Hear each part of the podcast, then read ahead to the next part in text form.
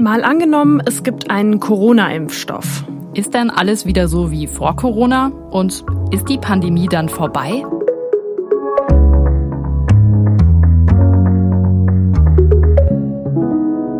Ich bin Sophie von der Tann. Und ich bin Birte Sönnigsen. Wir beide sind Korrespondentin im ARD Hauptstadtstudio in Berlin und wir spielen hier jede Woche ein Zukunftsszenario durch. Heute schauen wir uns eins an, von dem wohl viele hoffen, dass es nicht mehr in allzu ferner Zukunft liegt.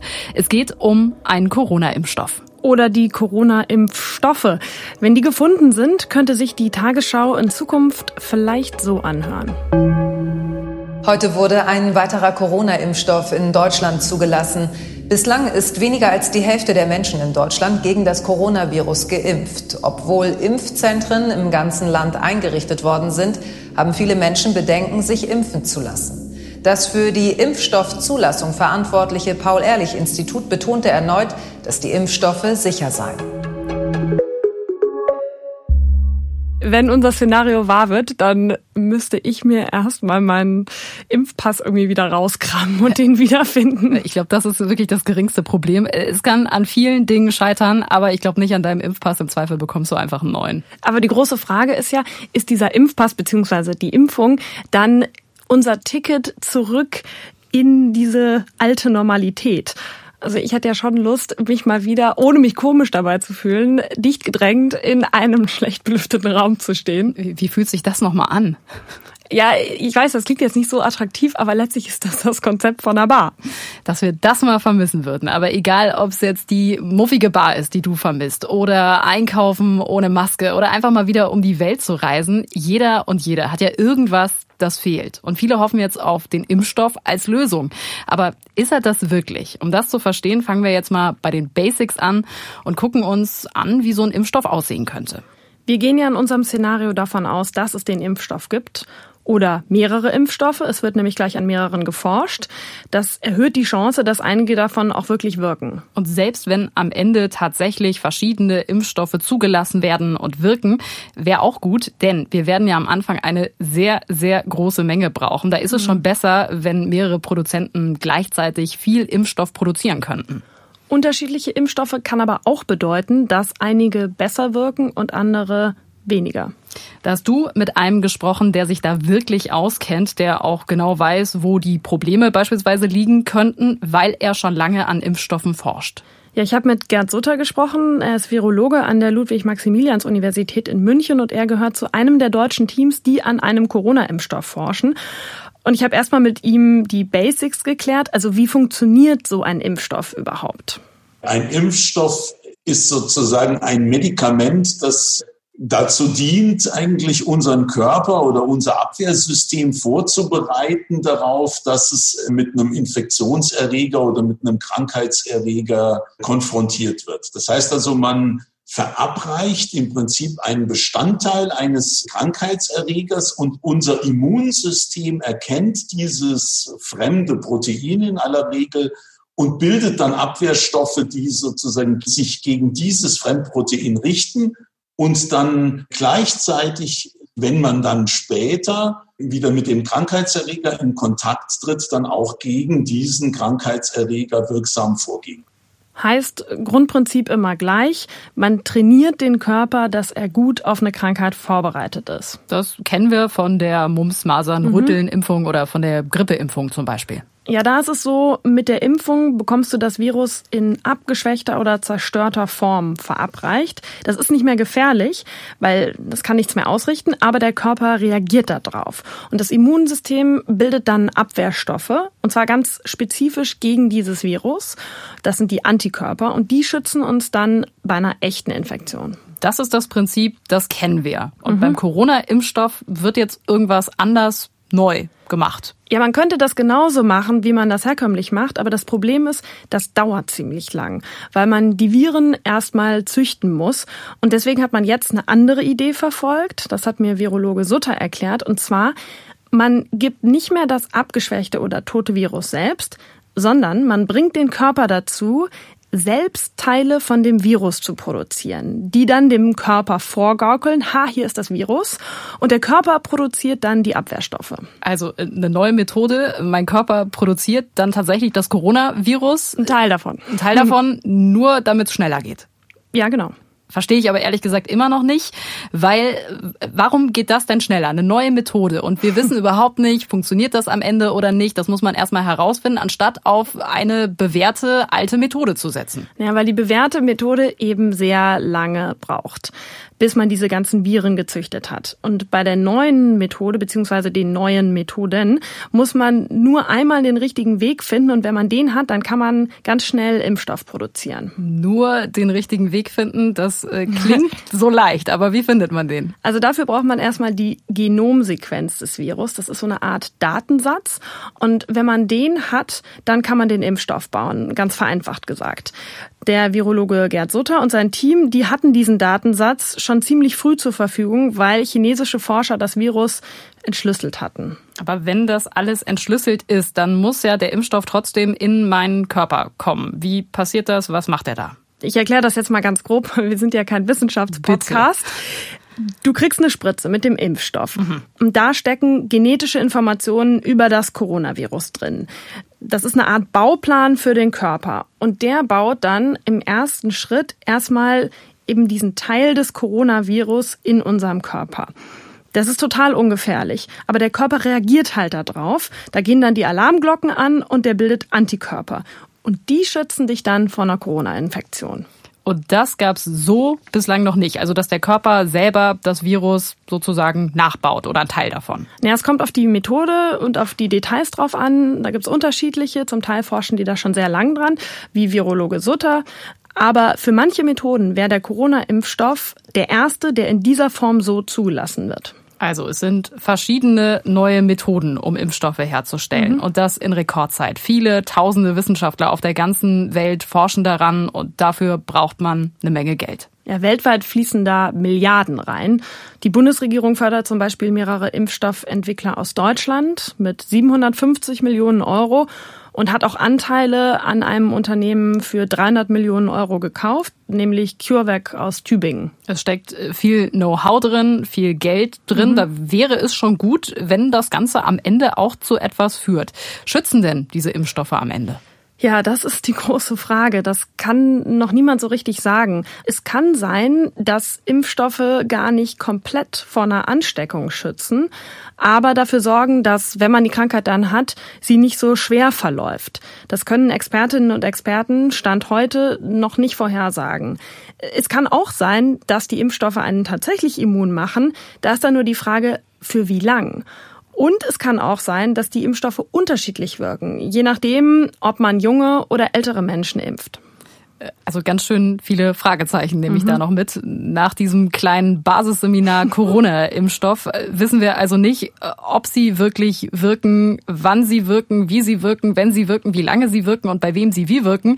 Also ziemlich viele Fragezeichen. Das äh, sorgt nicht für ein besonders gutes Bauchgefühl bei mir. Und da ploppt natürlich eine Frage auf. Sind denn diese Impfstoffe dann sicher? Vielleicht kann dich da einer beruhigen, Klaus Zichontek. Das ist der Chef vom Paul-Ehrlich-Institut. Und die sind zuständig dafür, dass Impfstoffe nur dann zugelassen werden, wenn sie auch wirklich sicher sind. Und ich habe mit ihm gesprochen.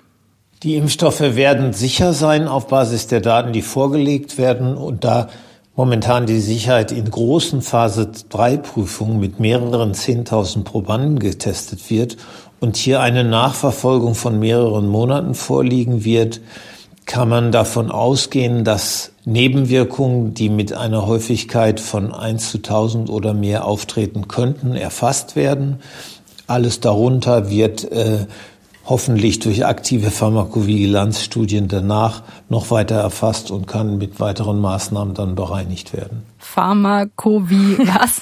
ja, ich musste da auch erstmal googeln und Google hat mich natürlich erstmal gleich korrigiert, weil ich es falsch getippt habe.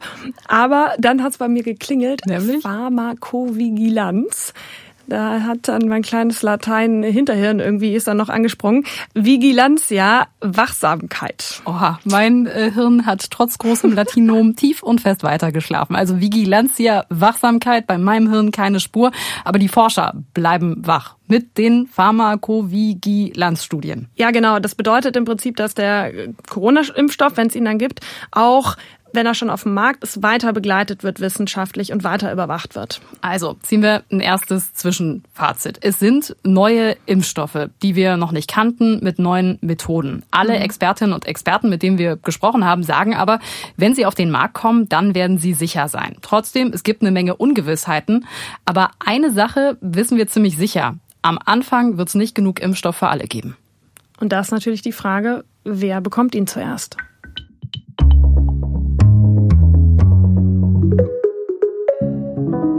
Ich habe letztens beim Umzug meinen Impfpass in der Hand gehabt und festgestellt, ich bräuchte dringend mal wieder diverse Auffrischungen von Impfungen. Eigentlich ist das ja kein Problem. Ich müsste einfach nur mal bei meinem Hausarzt anrufen.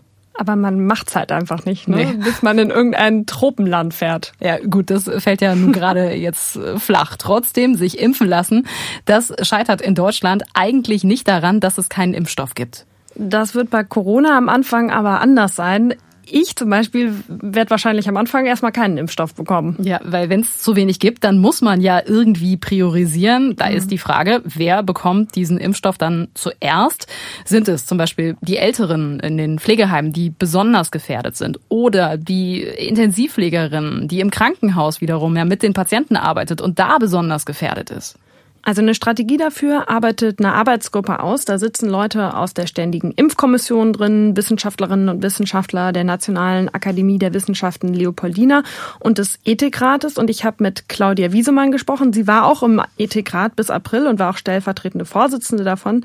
Sie ist Medizinethikerin und hat mir erzählt, worauf es ankommt bei der Verteilung von diesem Impfstoff und auch, wer erstmal keine Impfung bekommt. Entscheidendes Kriterium aus ethischer Sicht muss sein, habe ich selbst eine reale Chance, die Infektion zu verhindern und ebenso auch eine reale Chance, die Infektion zu überleben. Das sind Faktoren, auf die wir selbst in einem gewissen Maße einen Einfluss haben durch die Einhaltung der AHA-Regeln, durch eine gesunde Lebensweise aber es gibt eben Bevölkerungsgruppen, die können genau diese Faktoren nicht beeinflussen. Und zunächst einmal muss dafür gesorgt werden, dass diese Form der Ungleichheit ausgeglichen wird. Und das heißt dann konkret, wer soll als erstes den Impfstoff bekommen? Für mich heißt das konkret, als erstes sollte der Impfstoff an jene Gruppen in der Bevölkerung gehen, die ein hohes Risiko haben, schwer äh, an Covid-19 zu erkranken und an dieser Erkrankung auch zu versterben. Also die ältere Bevölkerung, die hochaltrige Bevölkerung vor allen Dingen, Menschen mit schweren Vorerkrankungen. Und dann kommen natürlich noch eine weitere Gruppe hinzu, nämlich die, die deswegen ein hohes Infektionsrisiko nicht vermeiden können, weil sie beruflich mit Menschen mit Covid-Infektionen zu tun haben, also eben etwa Mitarbeiterinnen und Mitarbeiter im Gesundheitswesen oder weil sie ein höheres Expositionsrisiko tragen, also etwa Lehrerinnen und Lehrer. Auch in diese Gruppen muss man bevorzugt denken. Ihr war ganz wichtig zu betonen, dass es aber auch schnell passieren kann, dass Menschen da durchs Raster fallen, obwohl sie total gefährdet sind, weil sie eben Kontakt mit vielen Menschen haben, zum Beispiel auch Taxifahrer oder Reinigungskräfte. Und ich muss sagen, ich stelle mir das unheimlich schwierig vor, all das im Blick zu haben und dann eine Entscheidung treffen zu müssen. Aber jetzt gehen wir mal davon aus, dass diese Entscheidung getroffen wurde. Mhm. Es gibt also eine Reihenfolge, in der geimpft werden soll. Wie läuft denn das Impfen ganz praktisch ab? Ja, auch das hängt vom Impfstoff ab. Es gibt nämlich einige, die muss man extrem kühlen und da reichen normale Tiefkühlschränke bei weitem nicht aus. Da wird es also schwierig für Hausärzte, für Apotheker, diese Impfstoffe zu lagern überhaupt. Ja, es ist ja eh die Frage, wie viele am Ende tatsächlich beim Hausarzt am Anfang geimpft werden. Vor allem in der Anfangsphase, da schlägt der Vorsitzende der Ständigen Impfkommission, Thomas Mertens, nämlich eine ganz andere Variante vor. Natürlich geht es nur in Impfzentren, das ist auch klar, denn ich meine, es ist ja völlig unvorstellbar, dass man dem Hausarzt jetzt die Verantwortung überlässt, eine Empfehlung zur Priorisierung zu folgen. Stellen Sie sich vor, da kommt jemand in die Praxis, der seit 20 Jahren in der Praxis ist und Sie sagen ihm dann, du musst jetzt wieder nach Hause gehen, weil du bist noch nicht so hoch auf meiner Priorisierungsliste. Das ist ja gar nicht machbar. Also insofern geht das meiner Ansicht nach nur durch Impfzentren. Ehrlich gesagt, ich habe da noch nie drüber nachgedacht vorher, dass das auch für Ärztinnen und Ärzte eine unangenehme Situation sein kann. Und das ist natürlich der Vorteil von so großen anonymen Impfzentren. Da muss man sich übrigens so was richtig Großes vorstellen. Der Bundesgesundheitsminister spricht da von Messerhallen. Die gibt es aber natürlich nicht überall. Mhm. Stellen wir uns einfach mal vor, irgendwo auf dem platten Land wird das dann schwierig mit so großen Messerhallen. Ich habe äh, auch mit der Kassenärztlichen Bundesvereinigung gesprochen. Die sagen auch, Testzentren können sinnvoll sein, aber eher in Ballungsräumen. Aus ihrer Sicht stellt sich sowieso die Frage, wer soll eigentlich die ganzen Menschen in diesen Testzentren impfen? In den Gesundheitsämtern zum Beispiel, da gibt's ja nicht genug Amtsärzte. Ja, das ist ja spätestens seit dieser Pandemie. Ja, absolut. Da ist es nochmal besonders deutlich geworden. Äh, deswegen fragt die Kassenärztliche Bundesvereinigung, wie sinnvoll ist es dann, Ärzte aus den Hausarztpraxen abzuziehen, die ja dann dort fehlen würden, damit sie in so einem Impfzentrum arbeiten mhm. würden. Da ist der Vorschlag der Kassenärzte, doch die Strukturen zu nutzen, die jetzt schon aufgebaut wurden, die sie auch in der Pandemie erarbeitet haben oder weiterentwickelt haben. Also es gibt Corona-Praxen, die kümmern sich ohnehin nur um Corona-Patienten oder bestimmte Corona-Sprechstunden bei den Hausärzten und sie schlagen vor, dass da eben auch Patienten geimpft werden sollen. Aber dann dauert das natürlich auch eine Weile, bis alle geimpft sind. Ja, das sowieso. Wir können das ja mal durchrechnen. Mal angenommen, in Deutschland könnten pro Tag 100.000 Menschen geimpft werden. Und das findet Professor Mertens von der Ständigen Impfkommission übrigens schon sportlich möglich. Dann wären nach einem halben Jahr, wenn wir wirklich durchimpfen, von Montag bis Sonntag 18 Millionen Menschen geimpft. Das ist gerade mal jeder Fünfte. Also gut 20 Prozent.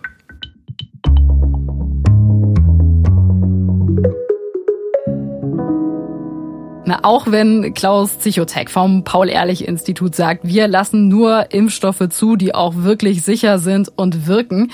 Wenn ich mich mal in meinem Bekanntenkreis umhöre, da gibt es wirklich viele skeptische Stimmen. Und das sind Leute, die ansonsten einen top gepflegten Impfpass haben, die wirklich keine Impfgegner sind, aber die haben echt ein mulmiges Bauchgefühl. Ja, so ein bisschen kann ich das schon verstehen. Klar, rational denkt man sich, da forschen ganz viele schlaue Menschen dran und ähm, die, diese Impfstoffe werden dann auch total krass über überprüft. Trotzdem, auch bei mir so ein bisschen so ein mulmiges Gefühl bleibt da schon. Man will ja nicht unbedingt die allererste sein, die dann die Spritze in den Arm bekommt. Wird ja bei, wahrscheinlich bei dir auch nicht passieren, weil Nein. du wohl nicht zur priorisierten Gruppe gehören wirst.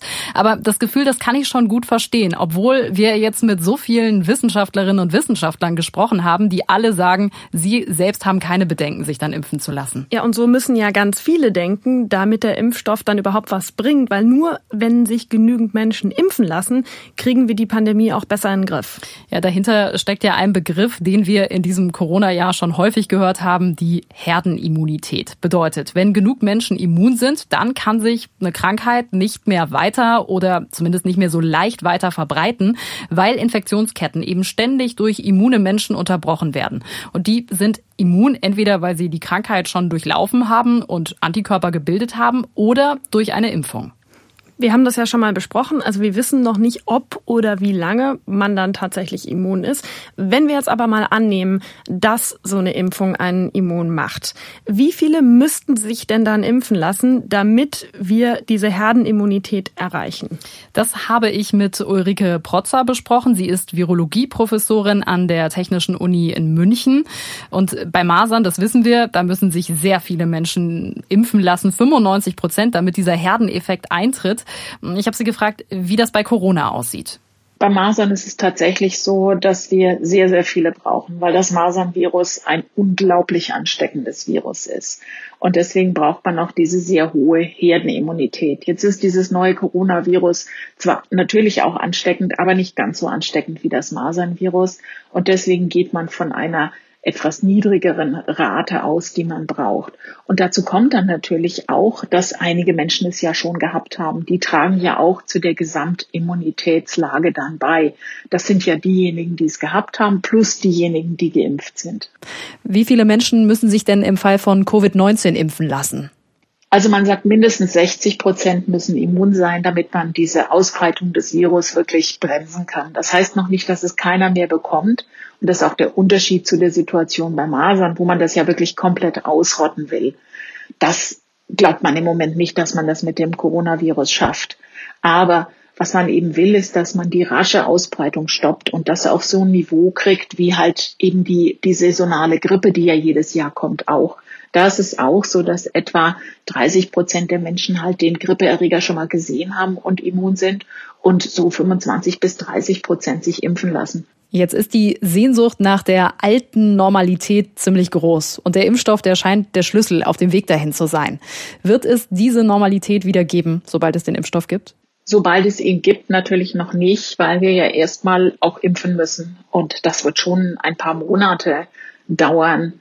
Ähm, wenn man alleine sagt, in Deutschland sind 25 bis 30 Prozent der Bevölkerung gehören zu Risikogruppen, bis wir die geimpft haben, geht, ja, ich würde mal sagen, mindestens ein halbes Jahr, wenn nicht sogar ein Jahr ins Land.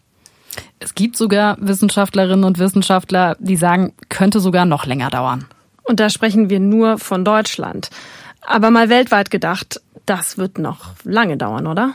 Ja, bis wir wieder wie früher, also mhm. ohne Maske, ohne Abstand, ohne uns groß über Corona Gedanken machen zu müssen, reisen können, vielleicht Familie und Freunde in anderen Ländern wiedersehen können, da werden wir uns noch eine Weile gedulden müssen, glaubt Ulrike Protzer. Das wird schon noch ein bisschen länger dauern, denn leider ist es ja immer so, dass die reichen Länder auf neue Medikamente, Impfstoffe und was so rauskommt, zuerst Zugriff haben.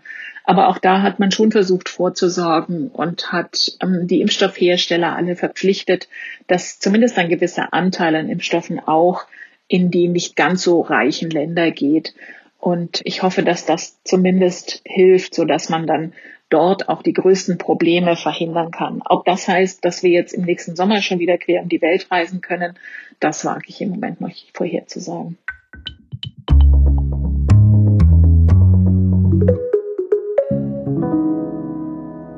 Klar ist, dass es in unserem Zukunftsszenario viele Ungewissheiten gibt. Aber eine Sache ist ziemlich wahrscheinlich. Am Anfang wird es nicht genug Impfstoff für alle geben. Viele glauben, der Impfstoff, der könnte das Ende der Pandemie bedeuten, aber er könnte auch der Start für ganz neue Probleme sein. Denn wir werden uns mit ein paar Fragen beschäftigen müssen. Zum Beispiel, was passiert, wenn ein Teil der Bevölkerung immun ist, ein anderer aber noch nicht? Also vorausgesetzt, der Impfstoff macht auch wirklich immun. Ja, dann ist aber die Frage, wird das einen Unterschied machen im Alltag der Menschen? Könnte es zum Beispiel bedeuten, dass nur wer immun ist, wieder auf eine dicht gedrängte Fußballtribüne darf oder in eine volle Konzerthalle? Oder in eine schlecht belüftete, proppevolle Bar. Da willst du wirklich hin, ne? ja. Und zwar wahrscheinlich ohne Abstand und ohne Maske, wie so viele andere auch. Bis das aber wieder geht für alle, das wird dauern. Da habe ich mir die Frage gestellt, was bedeutet das für uns als Gesellschaft eigentlich, wenn die einen immun sind und die anderen nicht, die einen mehr Freiheiten wollen und die anderen sie noch nicht bekommen können? Und darüber habe ich mit Christiane Wopen gesprochen. Sie ist Ärztin, Professorin für Medizinethik, war auch Vorsitzende des Deutschen Ethikrates und ist jetzt Vorsitzende des Europäischen Ethikrates. Und sie beschäftigt sich gerade mit genau solchen Fragen. Kommt es dann zu einer Zwei- oder Drei-Klassengesellschaft? Gibt es dann die Bevorteiligten, die nur mit einem Immunitätsnachweis Zugang zu irgendwelchen Lokalitäten bekommen und solche, die das eben nicht tun? Was ist dann mit einem Anreiz, sich anzustecken, weil man noch keinen Impfstoff bekommt, weil man noch nicht zu der Gruppe der Priorisierten gehört, weil man aber gleichwohl die ganzen Vorteile einer nachgewiesenen Immunität in Anspruch nehmen möchte. Da stellen sich ganz weitreichende Gerechtigkeitsfragen, auch Fragen sozialer Ungleichheit, über die wir jetzt diskutieren und nachdenken sollten und nicht erst, wenn es soweit ist. Was ist da Ihre Haltung? Was wäre da gerecht? Das lässt sich in einem einzigen Satz sicherlich nicht sagen. Ich spreche mich gegen einen allgemeinen Immunitätsnachweis aus.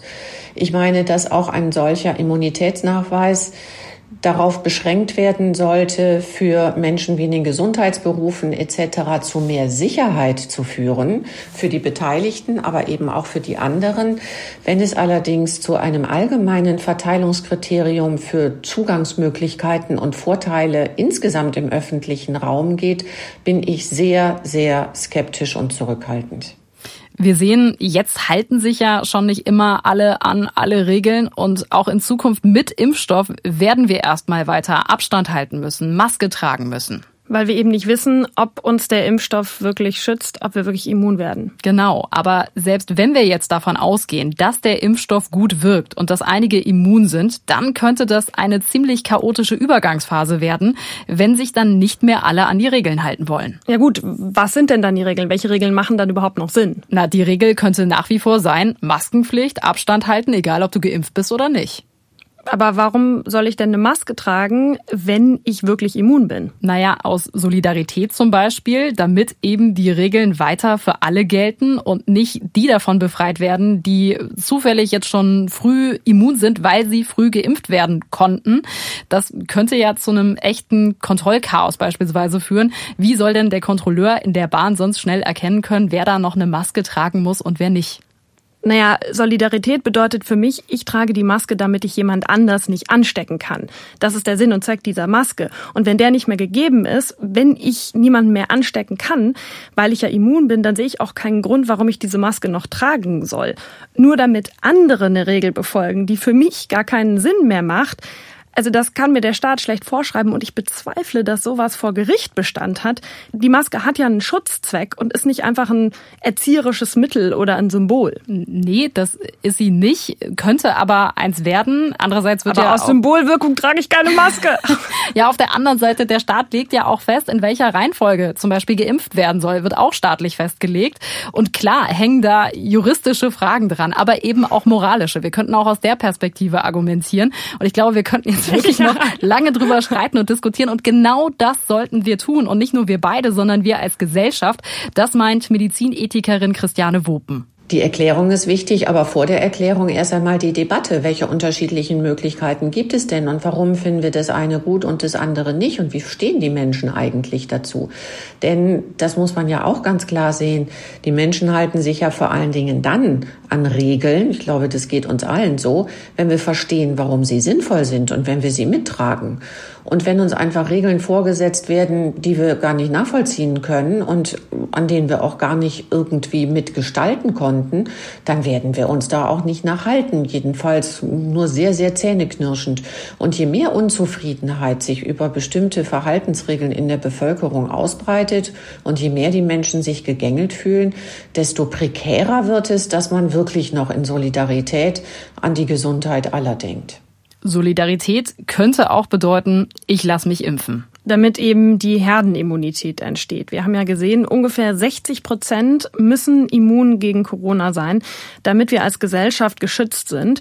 Und auch die schützen, die sich nicht impfen lassen können, weil sie zum Beispiel eine Immunerkrankung haben. Ja, wenn sich aber trotzdem nicht genug Menschen impfen lassen wollen, dann gibt's immer welche, die befürchten, es könnte zu einer Impfpflicht kommen. Die schließt Bundesgesundheitsminister Jens Spahn aber ganz klar aus, damit da bloß keine Missverständnisse auftreten, machte das auch gerne in verschiedenen Varianten. Ja, ich schließe aus, dass es eine Pflicht gibt. Gibt es eine Impfpflicht? Nein. Auch Medizinethikerin Christiane Wuppen, die hält so eine Impfpflicht nicht für vertretbar, insbesondere im Fall von Corona jetzt, weil es da eben so viele Unklarheiten gibt. Es gehört zur Gesundheit des Menschen, über seine eigene Gesundheit selbst entscheiden zu können. Jetzt haben wir es bei einer Pandemie allerdings nicht nur mit der eigenen Gesundheit zu tun, sondern auch mit der Gesundheit anderer. Es geht ja nicht nur darum, ob ich mich infiziere und krank werde, sondern ob ich auch andere infizieren kann, die dann krank werden oder möglicherweise sogar versterben. Das heißt, hier ist schon eine hohe Verantwortung damit verbunden, sich für oder gegen eine Impfung zu entscheiden, aber immer auf der Grundlage wissenschaftlicher Erkenntnisse. Wenn also nur die Vermutung besteht, dass das vielleicht helfen könnte und man über das Ausmaß der Hilfe im Grunde noch gar nicht so richtig viel weiß, dann ist natürlich eine solidarische Pflicht, sich zu impfen. Ich spreche jetzt nicht von einer gesetzlichen, sondern eher von einem moralischen Appell, also einer solidarischen Pflicht, sich zu impfen, sicherlich weit weniger ausgeprägt, als wenn es eine klare Beweislage gibt, dass diese Impfung wirklich zu einem durchgreifenden Erfolg führt. Also man könnte viel eher an die moralische Solidarität appellieren. Lasst euch impfen, das ist gut und wichtig, um die Gesellschaft zu schützen, wenn man eben auch wüsste, dass es wirklich so ist.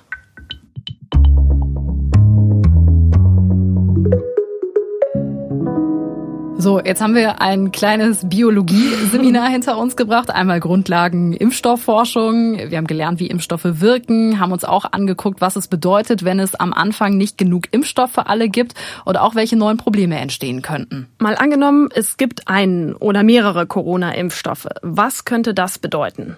Im schlechtesten Fall könnte es so laufen. Es bildet sich eine Zweiklassengesellschaft. Geimpfte könnten schnell wieder auf Konzerte gehen und Partys feiern. Wer noch nicht geimpft ist, muss weiter mit Einschränkungen leben. Das führt zu immer mehr Streit in der Gesellschaft. Das Gesundheitssystem kommt mit den Impfungen nicht schnell genug hinterher. Es stellt sich heraus, dass viele Impfstoffe nicht oder nicht lang genug wirken. Menschen könnten sich also auch nach einer Impfung noch anstecken. Nachdem Millionen von Menschen geimpft sind, treten seltene Nebenwirkungen auf. Deswegen wollen sich nur noch wenige Menschen impfen lassen. Eine Herdenimmunität kann so nicht erreicht werden. Viele Länder auf der Welt haben gar keine Chance, einen Impfstoff zu bekommen. Das ist natürlich ein sehr düsterer Ausblick. Auch die Expertinnen und Experten haben da größere Hoffnung. Im besten Fall könnte es so kommen. Die Impfstoffe wirken. Sie sorgen nicht nur dafür, dass die Krankheit milder verläuft, sondern Geimpfte sind wirklich immun gegen das Coronavirus. Es gibt genug Menschen, die sich freiwillig impfen lassen möchten und sie müssen auch nicht lange auf eine Impfung warten, weil schnell genug Impfstoff in Impfzentren und Corona-Sprechstunden bei den Hausärzten zur Verfügung steht. Deswegen erreichen wir innerhalb kurzer Zeit Herdenimmunität und können das Virus, zumindest in Deutschland, eindämmen. Abstand halten und Maske tragen ist nicht mehr nötig. Dank internationaler Initiativen verteilen sich die Impfstoffe auf der ganzen Welt, sodass nicht nur die Menschen in den reichen Industrieländern geimpft werden können. Das wäre natürlich die Idealvorstellung. Aber es gibt durchaus einige Forscherinnen und Forscher, die sind da ganz optimistisch, dass es in diese Richtung gehen könnte, dass der Impfstoff wirklich weiterhilft, wenn auch nicht sofort. Ja, so schnell wird wohl nicht wieder alles wie früher, auch wenn die ersten Impfstoffe da sind. Das ist zumindest der Stand der Wissenschaft heute. Aber die Pandemie, die hat ja auch ganz klar gezeigt, wie schnell sich Dinge ändern können und wie schnell Forschende dazulernen. Vielen Dank euch fürs Zuhören. Wenn ihr Feedback, Vorschläge, Ideen habt, meldet uns gerne an malangenommen.tagesschau.de. Nächste Woche gibt's eine neue Folge von Mal angenommen. Bis dahin, macht's gut. Tschüss.